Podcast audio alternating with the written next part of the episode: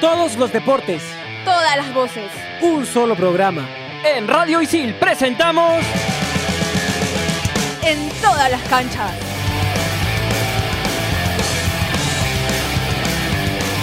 Hola, hola, ¿cómo están? Bienvenidos a En todas las canchas, un programa de Radio Isil. Estamos como toda la semana junto a Carolina Dávila, Alberto Vega y Fernando Loza para llevarles la mejor información del deporte nacional e internacional. Recuerden que pueden escucharnos en el podcast de Radio Isil en Spotify. Voy a saludar a mis compañeros eh, rápidamente porque hoy tenemos un gran invitado. ¿Cómo estás, Fer? ¿Qué tal? Hola, Oscar, ¿cómo estás? Bien, muy bien aquí, listo para compartir toda la información en todas las canchas. Alberto, ¿cómo estás?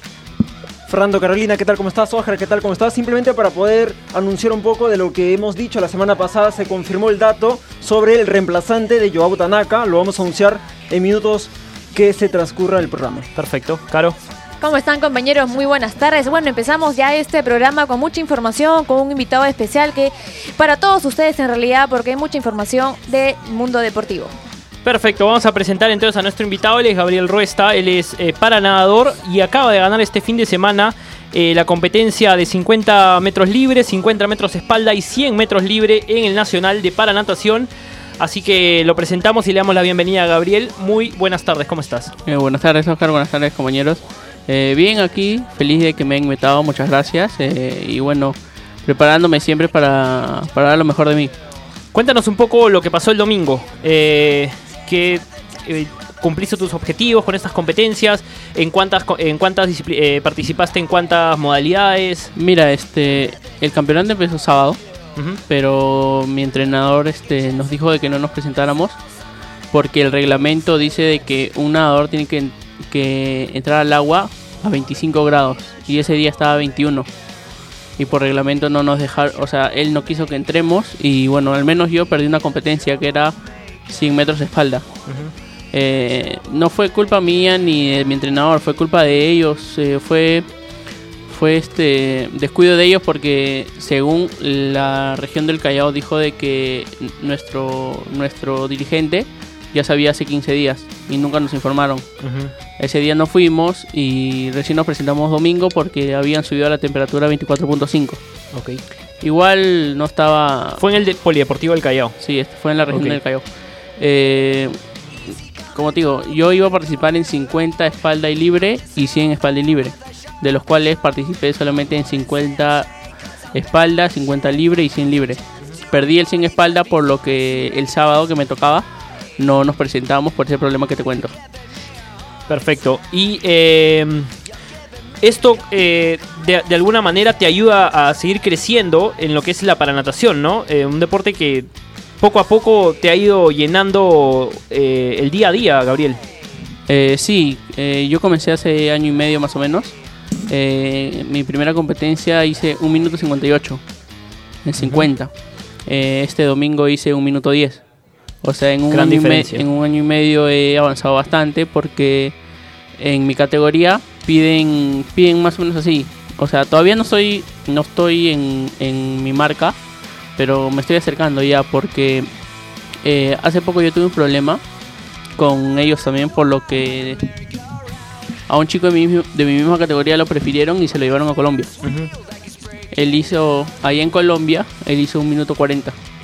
Y yo te cuento, yo ayer hice un minuto Minuto 10. El domingo, perdón. Claro. Domingo. O sea, lo prefirieron a él di- diciendo que él iba a hacer mejor marca que yo. Y, Y resultó, porque el domingo él hizo un minuto 39. O sea, de un minuto 40 a un minuto 39 es poquísimo. claro. Yo hice un minuto 10, te lo sigo recalcando. Eh, bueno, eh, para, para ellos y para muchos les demostré que yo siempre, cada vez que voy a ir, voy a mejorar. Día a día entreno para ir mejorando. Sé que todavía estoy lejos, pero nada es imposible. ¿Y cómo tomas eso? ¿Lo tomas, mm, siendo sinceros, más con bronca o, con esas ganas de, de poder superarte a ti mismo y demostrar que tú tienes la capacidad de lograr más, que al que se llevaron? Mira, cuando me enteré que me lo iban a llevar a él y no me iban a llevar a mí, estaba con bronca. ¿Por qué? Porque yo este, sacrificaba mis clases acá en Isil, este, sacrifiqué un montón de cosas y no me terminaron llevando. O sea, no me molestó que no me llevaran a Colombia porque, o sea, viajar puedo. Pero lo que sí me molestó fueron, fueron las razones, porque me dijeron, estás gordo. pero o sea, esto no soy rápido, a pesar que estoy gordo, soy rápido. Este, me dijeron, "No estás a tu marca." Yo hago meno- menos que él, como te cuento. O sea, me dieron excusas este ilógicas de los cuales nunca se nunca se resolvió, nunca se va a resolver y bueno, este este domingo les demostré de que a mí me debieron llevar. Gabriel, retomando el tema de la temperatura, de repente para mucha gente que dice, oye, pero 4 grados no es mucho. ¿Cuál es la diferencia de repente para un nadador con tu, con tu experiencia, nadar con 25 y con, con 21 grados? ¿Qué tanto puede afectar el rendimiento y de repente al cuerpo de una persona? Eh, 25 grados es no es ni fría ni, ca- ni caliente, es temperada. Eh, te cuento, cuan- cuando estaba en 21 estaba demasiado helada, parecía agua de manguera. Yo, yo lo describí así y mi entrenador dice de que eso te puede lesionar. ¿Por qué? Porque nosotros tenemos que llegar al otro extremo en, el, en la menor cantidad de tiempo posible y al, y al hacerlo más rápido nos podemos lesionar porque los músculos se contracturan con el frío y al ser más frías se contracturan más rápido. Antes de seguir con la entrevista, hay que apunt- apuntaba en el, en el inicio del programa que Alberto, Fer, y Caro y yo somos alumnos de periodismo deportivo, pero Gabriel también es alumno de periodismo deportivo de ISIL, es compañero nuestro de hecho, y le quiero preguntar, ¿qué te animó a estudiar esta carrera, Gabriel? Eh, cuando yo me metí a lo de la natación antes de estudiar periodismo deportivo, este, me di cuenta de muchas cosas y de esas cosas que me di cuenta y que ya la viví es de la vara. Y, y también me di cuenta de que el fútbol, o sea, en el Perú hay bastantes deportes y bastantes atletas talentosos que no solamente son futbolistas. Y bueno, yo me metí para, para como para que como para difundir su caso de todos ellos. De lo cual ya lo estoy haciendo, he, he ido a entrevistar a compañeros míos, eh, he ido a entrevistar a atletas convencionales y bueno, esa es la idea de que este el próximo año son los panamericanos y los parapanamericanos, que no solamente es fútbol, es, es polideportivo. Gabriel, hola, a ver, ¿cómo es tu preparación para los, para los panamericanos? Eh, has tenido, en esta semana según las competencias lo has mencionado, pero de aquí hasta julio que empiezan los panamericanos, o los para panamericanos en tu caso, ¿cómo es la, la competencia, cómo es los entrenamientos? Eh, mira, yo entreno lunes, miércoles, viernes y sábado de 5 de la mañana a 7 y media. Y lunes, martes, miércoles, jueves, viernes de 4 y media de la tarde a 7 y media de la noche. O sea, lunes, miércoles, viernes y sábado. No, lunes, miércoles y viernes son veces, dos veces por semana y el resto de días es una vez a la semana. O sea, somos... Yo entreno a la semana 8 veces, 8 veces más o menos. A veces no puedo ir, pero trato de ir por lo que este el tiempo está en mi contra. O sea, ya está a la vuelta de la esquina. Eh, no estoy lejos, pero sí todavía me falta. Y yo, y yo quisiera hacer un buen papel. Ahora, Gabriel, uh, discúlpame Fer, así rapidito preguntarle a Gabriel, estos trabajos son o estos entrenamientos son en el agua, en la piscina, pero sabiendo de que también como conversábamos hace un momento haces trabajos de gimnasio. Esto también cómo es que lo manejas, cómo es que das tu tiempo al gimnasio porque mencionabas que hacíamos brazos en, en, en máquinas. Eh, eh, cuando es turno tarde, de 4 y media a 7 y media, de 4 y media a 5 y media gimnasio, eh, intercalado, un lunes puedo hacer brazos, al día siguiente puedo hacer flexibilidad, al día siguiente puedo hacer este, abdominales, todo lo que, lo que esté a mi alcance me lo hacen hacer, porque hay compañeros de que hacen hacen este trabajos con el pie para patear, pero yo no puedo porque yo no siento los pies. Eh, en, en mi caso solamente hacemos fuerza, flexibilidad y velocidad. Esos trabajos en tierra. ahora cuéntanos, tu preparación es para la clasificación de los Panamericanos. O sea, aún tú no estás clasificado, ¿sí? Eh, estoy estoy como, como muchos en, en la preselección, pero las mejores marcas van a, van a ser este, tomadas en cuenta.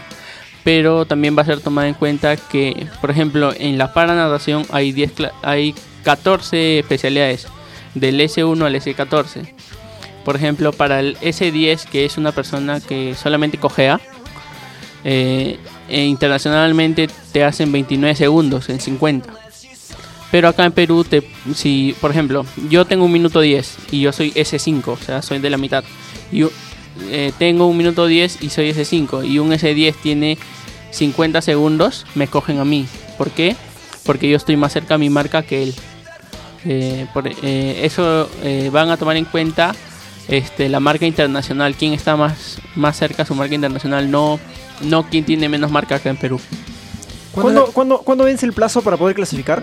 En enero, Este enero. este enero. Porque este- van a tener una, otra competencia aquí en Lima o en el extranjero.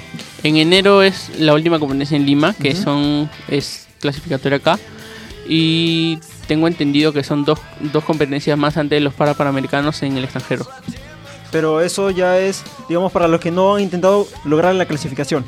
Eh, a veces a Perú los invitan a eventos internacionales, pero eh, eh, por ejemplo en Colombia son su juego, es como que campeonato nacional en Colombia, pero Perú va invitado a veces. Por eso eh, nosotros vamos a participar, no, no, no nos cuentan nosotros en nada, solamente Claro, participamos. ya están clasificados, digamos, el equipo, solamente Nacio- falta definir los cupos. Claro, nacionalmente es eh, ya estamos clasificados. Eh, veremos cómo nos va.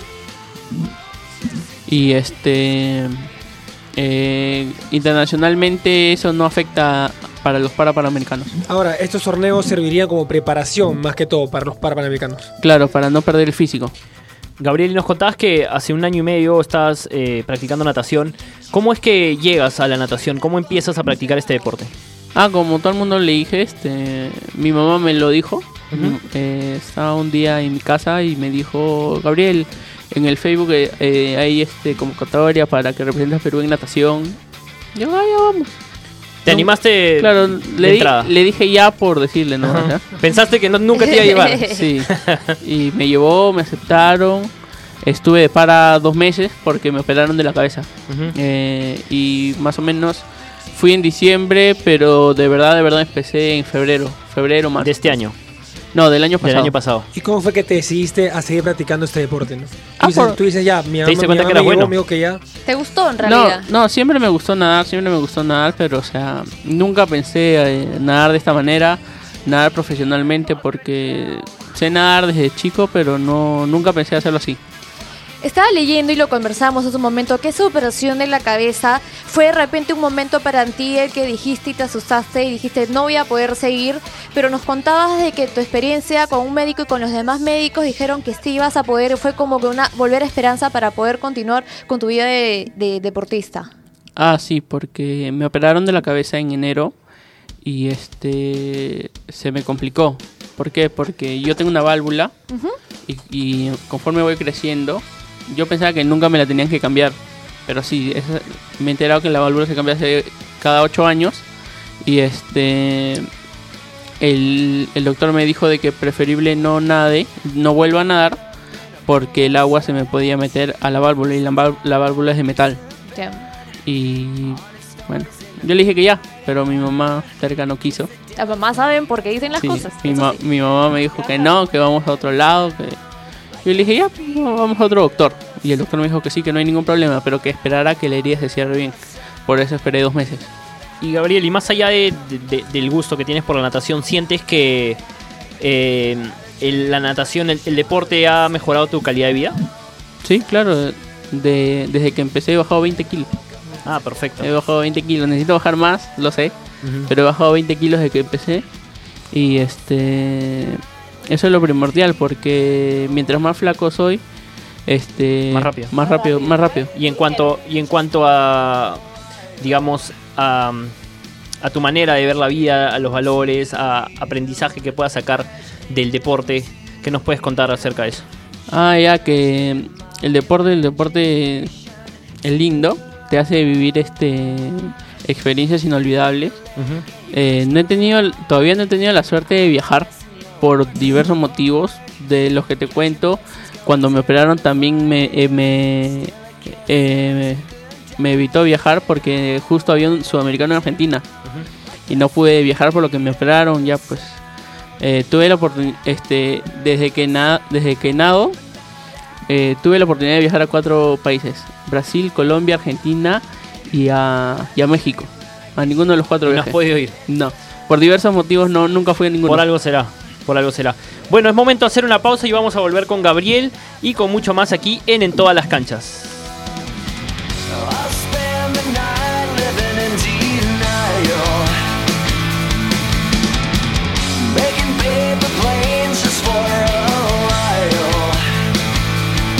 En ISIL pensamos en tu empleabilidad y tenemos una propuesta ideal para ti. 21 carreras, acreditaciones internacionales, convenios académicos y horarios flexibles. Cuotas desde 590 soles. Estudia en ISIL y aprende haciendo. Estudia animación 3D en ISIL, la única carrera en el país avalada por Studio Art de Hollywood. Estudia en ISIL y aprende haciendo. Aprende comunicación integral de la mejor manera, trabajando para clientes reales. Estudia en ISIL y aprende haciendo.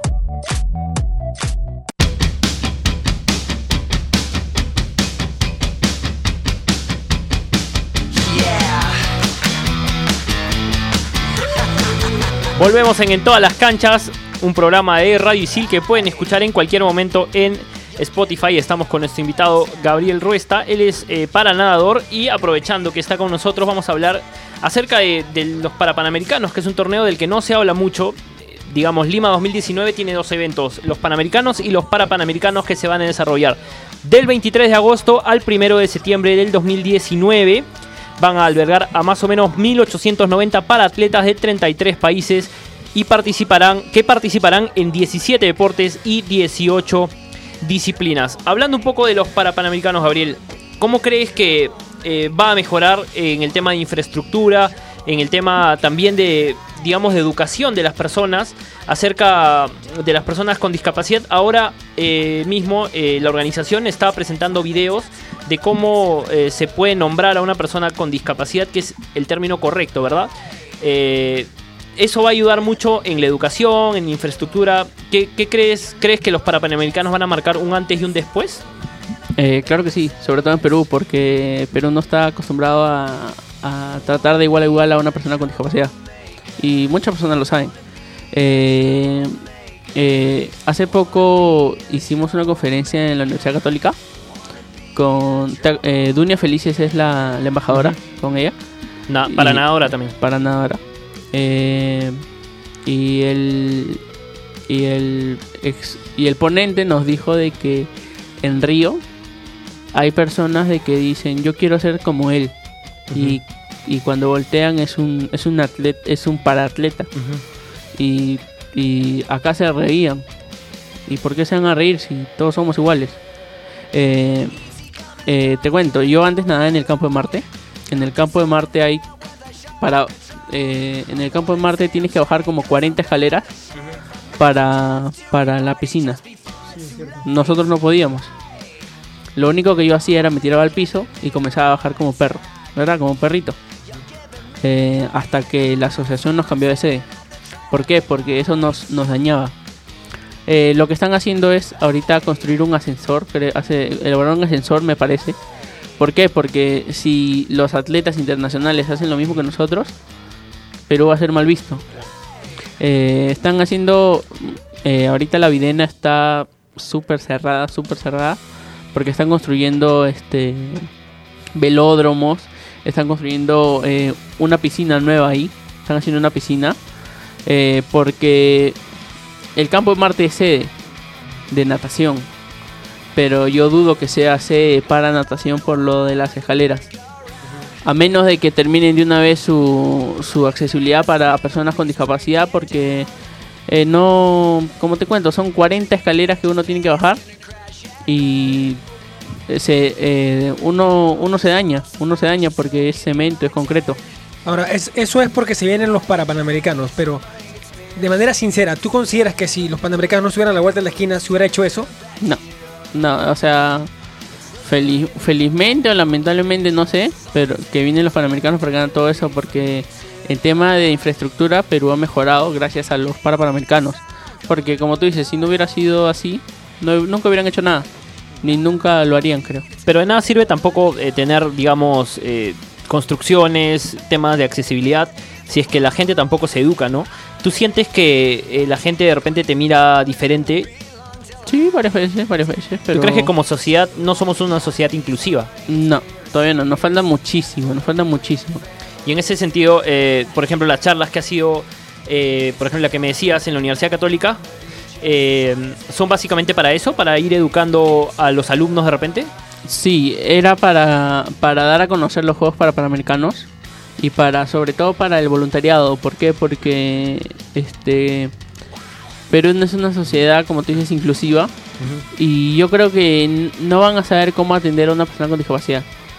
Eh, los ahorita hay charlas para eso porque van a te, te soy sincero van a venir person- eh, personas sin piernas sin brazos sin silla de ruedas como yo. Eh, no sé personas personas con, diferentes tipos- con diferentes tipos de De dificultad. Dificultades, sí. y cada uno necesita un trato diferente o sea no to- no todos necesitamos lo- la misma atención. Y para eso se les está dando charlas seminarios. ¿Y acá en ISIL te han planteado hacer algo parecido? No. eh, sí, este, me dijeron que que hable un poco sobre mi- lo que yo tengo y Ujú. cómo qué, qué asistencias necesito. Eh, de los cuales la- las asistencias las estoy tratando de hacer mínimas, por lo que cuando es un torneo internacional solamente te, te ponen el voluntario, que el voluntario te lleva al partidor y nada más. Eh, tú tienes que hacer todo lo demás. Gabriel, hace un tiempo, hace 5 o 6 meses por lo menos, hablaba con, con la señora Lucha Villar, presidenta de la Asociación Nacional Paralímpica, y me decía un textual que por lo menos a mí me impresionó. Decía que el Perú no es un país accesible para poder entrenar. Tú también tienes esa visión, tienes esa óptica sobre la situación actual del, del Perú. Sí, claro, este eh, el problema que hubo en la en la región Callao fue un problema de agua, pero no hubo otro problema ¿por qué? Porque la región Callao su piscina es a nivel del de, o sea, a nivel del mar se diría, no sé. Eh, está a un mismo nivel, no no hay escaleras, o sea, es más asequible para una persona con discapacidad. En cambio, no conozco otra piscina que, que sea que tenga este menos dificultad para entrar. Campo de Marte hay hay escaleras como te cuento. Eh, están construyendo una piscina en Villa El Salvador, pero todavía no está hecha. O sea, no hay piscinas que tengan eh, accesibilidad para personas con silla de ruedas o personas con discapacidad. En el tema de otros deportes, este no hay no hay complejos, no hay complejos como que tengan todo todo preparado para que una persona con discapacidad entre entre en el en, en, en acción, como se diría. ¿Cuál ha sido la dificultad por la cual has pasado, seguramente al margen de lo que mencionabas hace instantes sobre el problema en el Callao, sobre el problema en Campo Marte, em, alguna dificultad para poder entrenar? ¿Algo ha pasado? ¿Algo que tal vez hayas dicho esto no puede suceder aquí en el Perú cuando estamos a poco nomás de poder de- desarrollar unos de los mejores juegos? Sí, yo practicaba este básquet y, y, este no, no teníamos no teníamos cómo en dónde practicar básquet.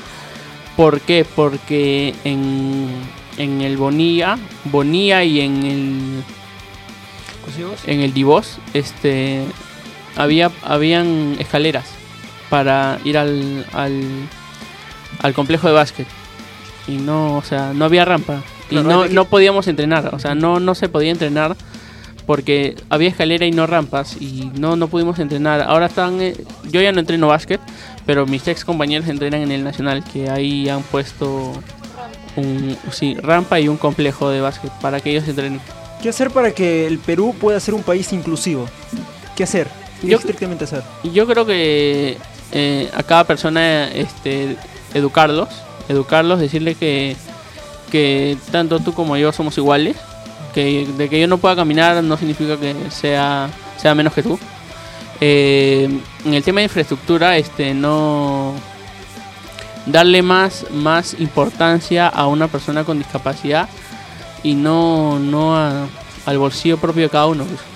Gabriel, y en el tema de organización, ¿cómo ves también hay mucho que mejorar?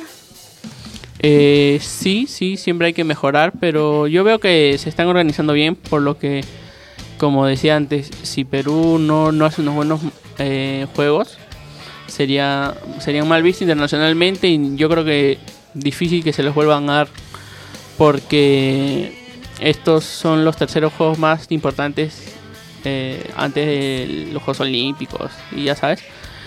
Eh, del- de la organización es muy buena, es muy buena.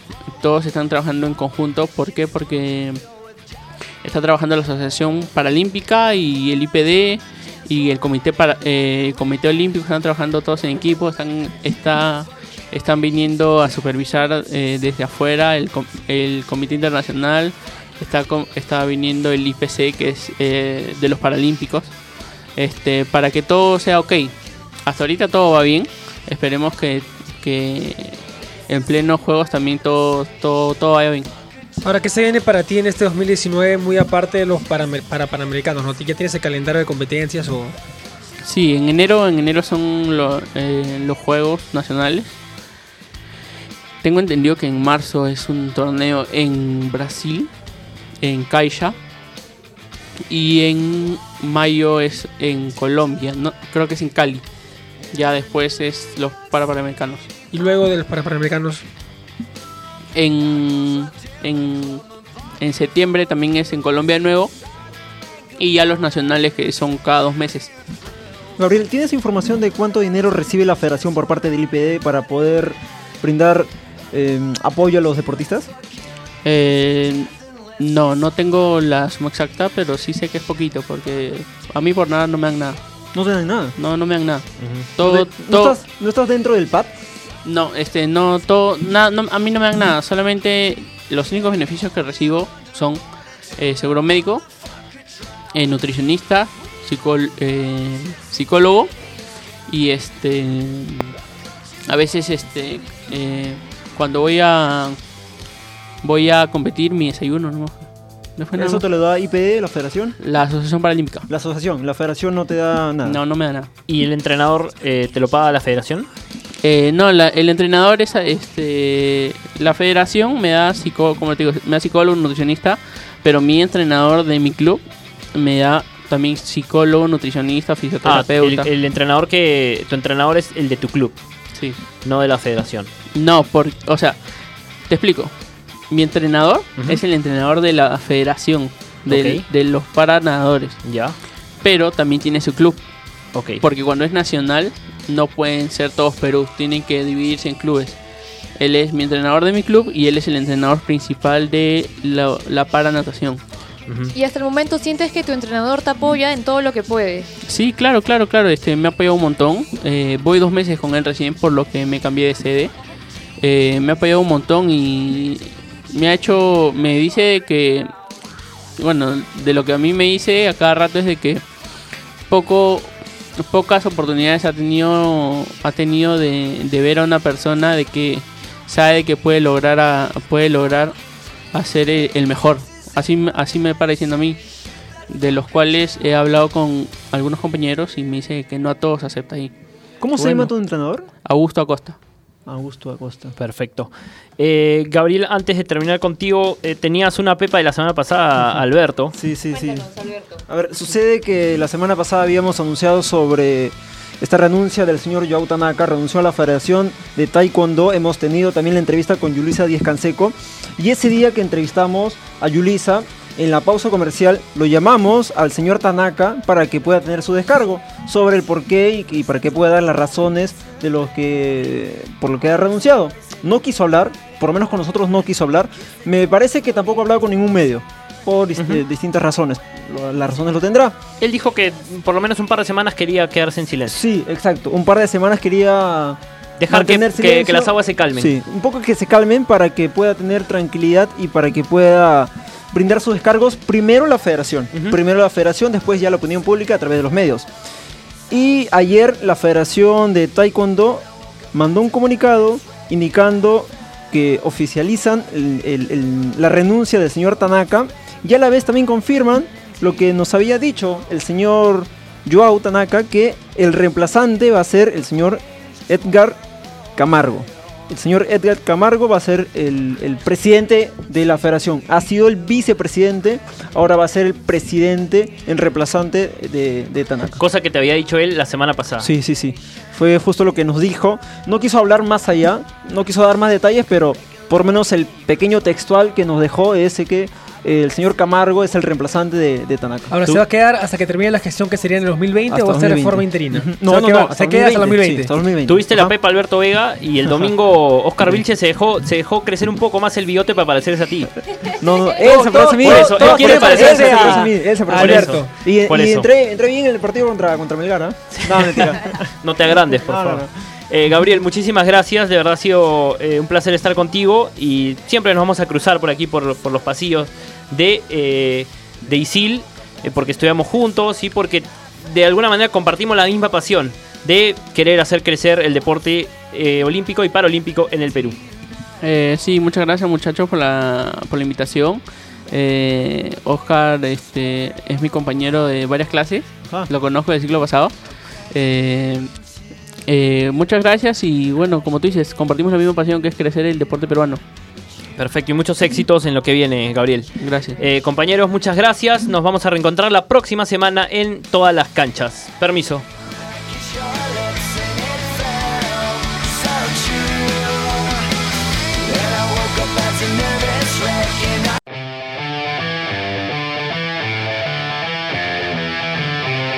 Radio Isil presentó En todas las canchas.